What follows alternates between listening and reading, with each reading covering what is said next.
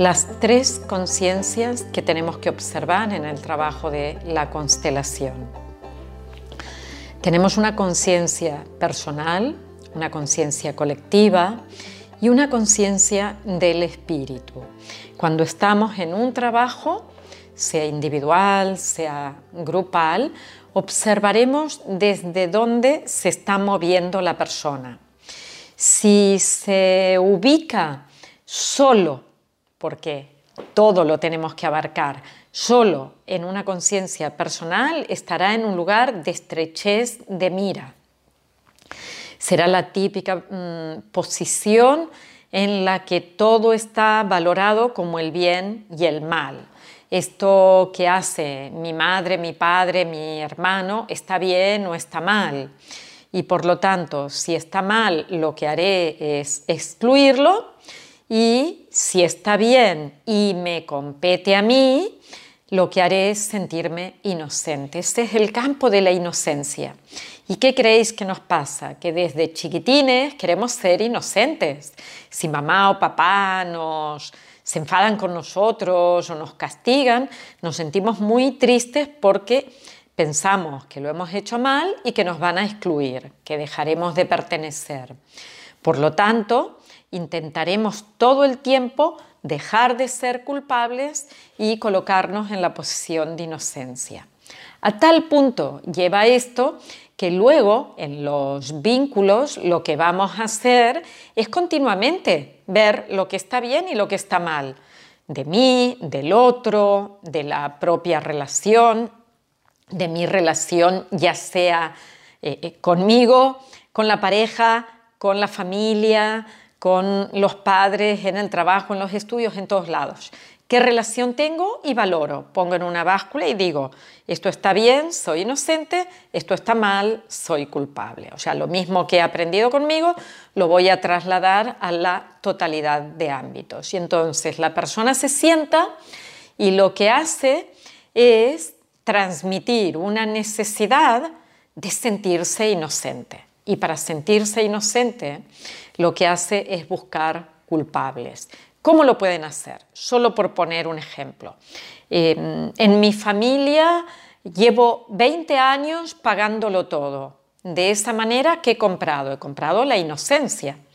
Y los demás son culpables de que yo tenga que sacrificarme o pagar más. ¿Es verdad? No, pero es lo que aprendí. De niña aprendí que era muy difícil que mamá o que papá estuvieran por mí y por lo tanto, para que ellos estuvieran, lo tenía que hacer todo bien. De mayor que hice, lo mismo, lo hago todo bien como ayudando a los demás. Estrechez de mira, recordarlo.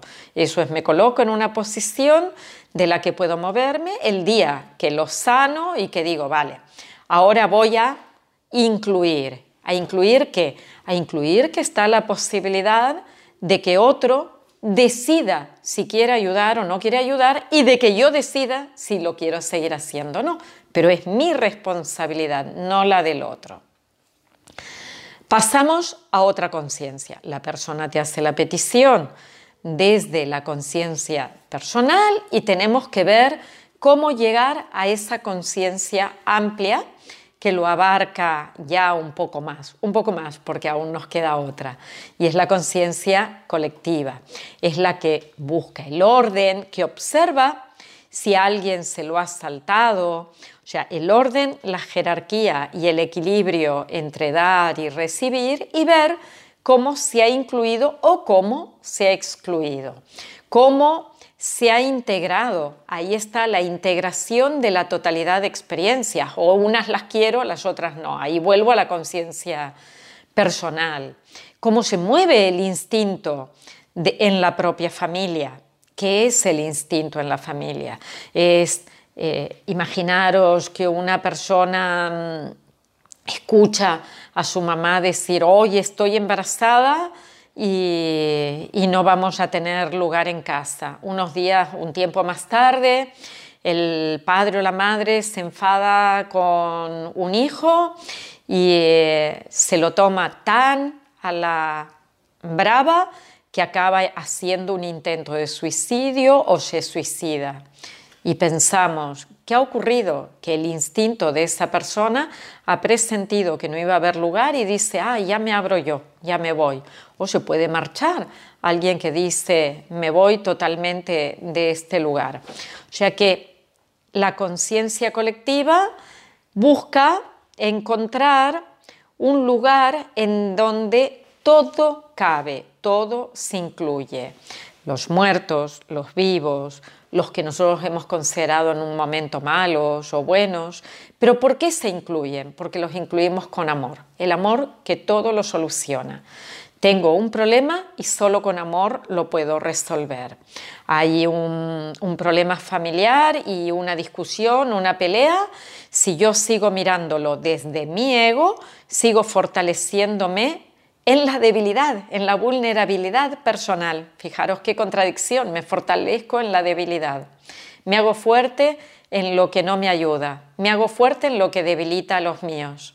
O cojo el problema y lo miro con amor y digo aquí, si ha habido una discusión, es que hay amor, porque ha habido un intento de solucionar algo, aunque las personas no se hubieran podido entender.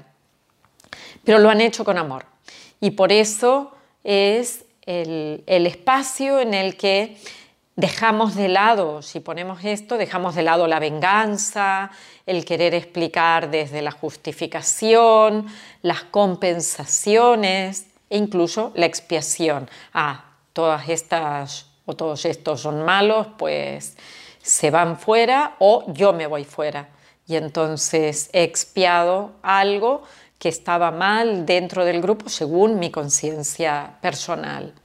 ¿Y a dónde tenemos que llegar cuando hacemos un trabajo abarcativo? A la conciencia del espíritu, al espíritu, que le llamo es el alma del sistema familiar que todo lo mueve. Y ahí el amor es absoluto. No hay nada para movilizar. O sea, cuando nos conectamos para realizar una constelación nos tenemos que conectar con una onda, con un canal de amor que va y que consigue que vuelva del otro lado para sentir la fuerza que todo nutre. Que tengáis un excelente trabajo. Pero qué bonito.